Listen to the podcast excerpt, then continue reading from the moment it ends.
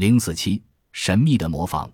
达尔文一直认为灵长目动物具有模拟声音的本领，因此他曾写道：“我们不能不注意到人类最亲密的朋友猴子有着强烈的想要模仿他们听到的一切声音的愿望。”一九六一年，乌伊亚姆贾尔韦曾教会一只小猩猩学会并准确运用“爸爸”“茶杯”两个词。一只名叫古维尔的海豹被人捕入海洋馆后。经训练，能准确地用英语表达“您好，您过得怎么样？到这儿来”等短句。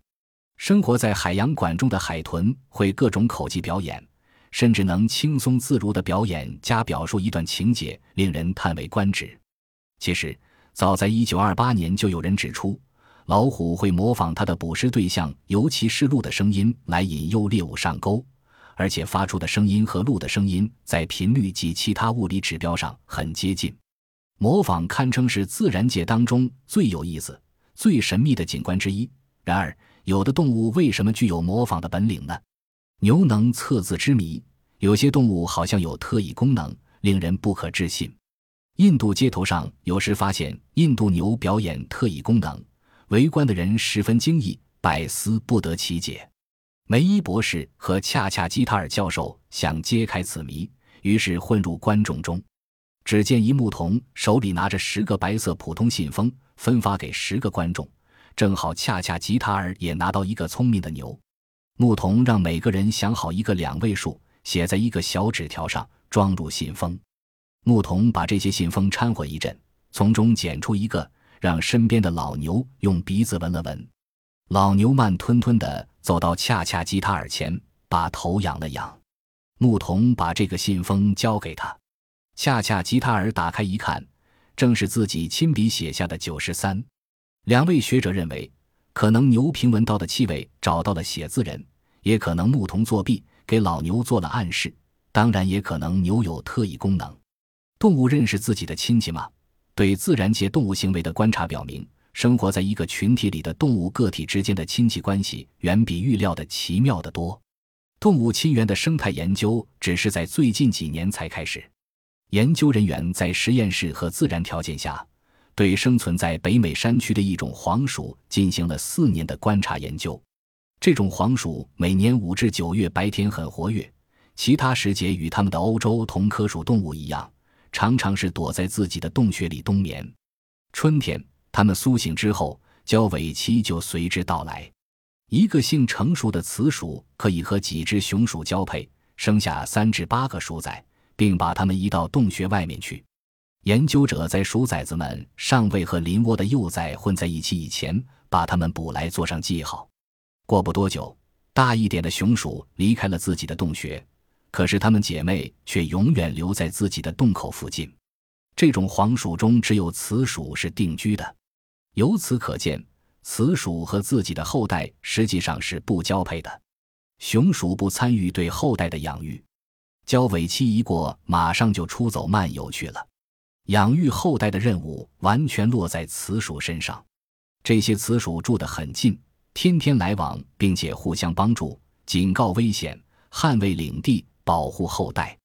姐妹之间，母亲和女儿间特别紧密的合作。在自然条件下，同一窝、同一母亲的幼鼠可能有各自的父亲，因此。在正常的一窝幼鼠中，可能有真正的兄弟姐妹和同母异父兄弟姐妹。幼鼠在尸体生长一年之后，真正的姐妹之间的关系要比同母异父的姐妹的关系更亲密。它们很少争斗，互相容许进入自己的地盘，互相帮助驱走侵犯领地的外来户。当它在别的地盘被撵的时候，亲姐妹们会赶来救援。可是同母异父姐妹却很少表现出类似这样的行为，暂时还难以解释这种动物怎么能够分辨出亲戚的远近程度。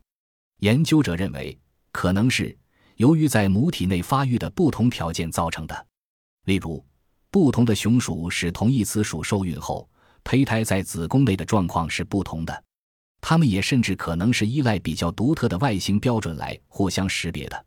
如外表特征、气味、发声和动作等，一岁龄的与姐妹之间的关系行为，几平和同母异父姐妹之间一样。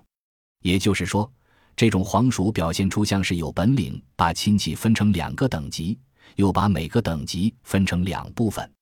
第一部分是按成长起来的地方，同窝或不同窝分出来的；第二部分是按外表形态，例如按气味分出来的。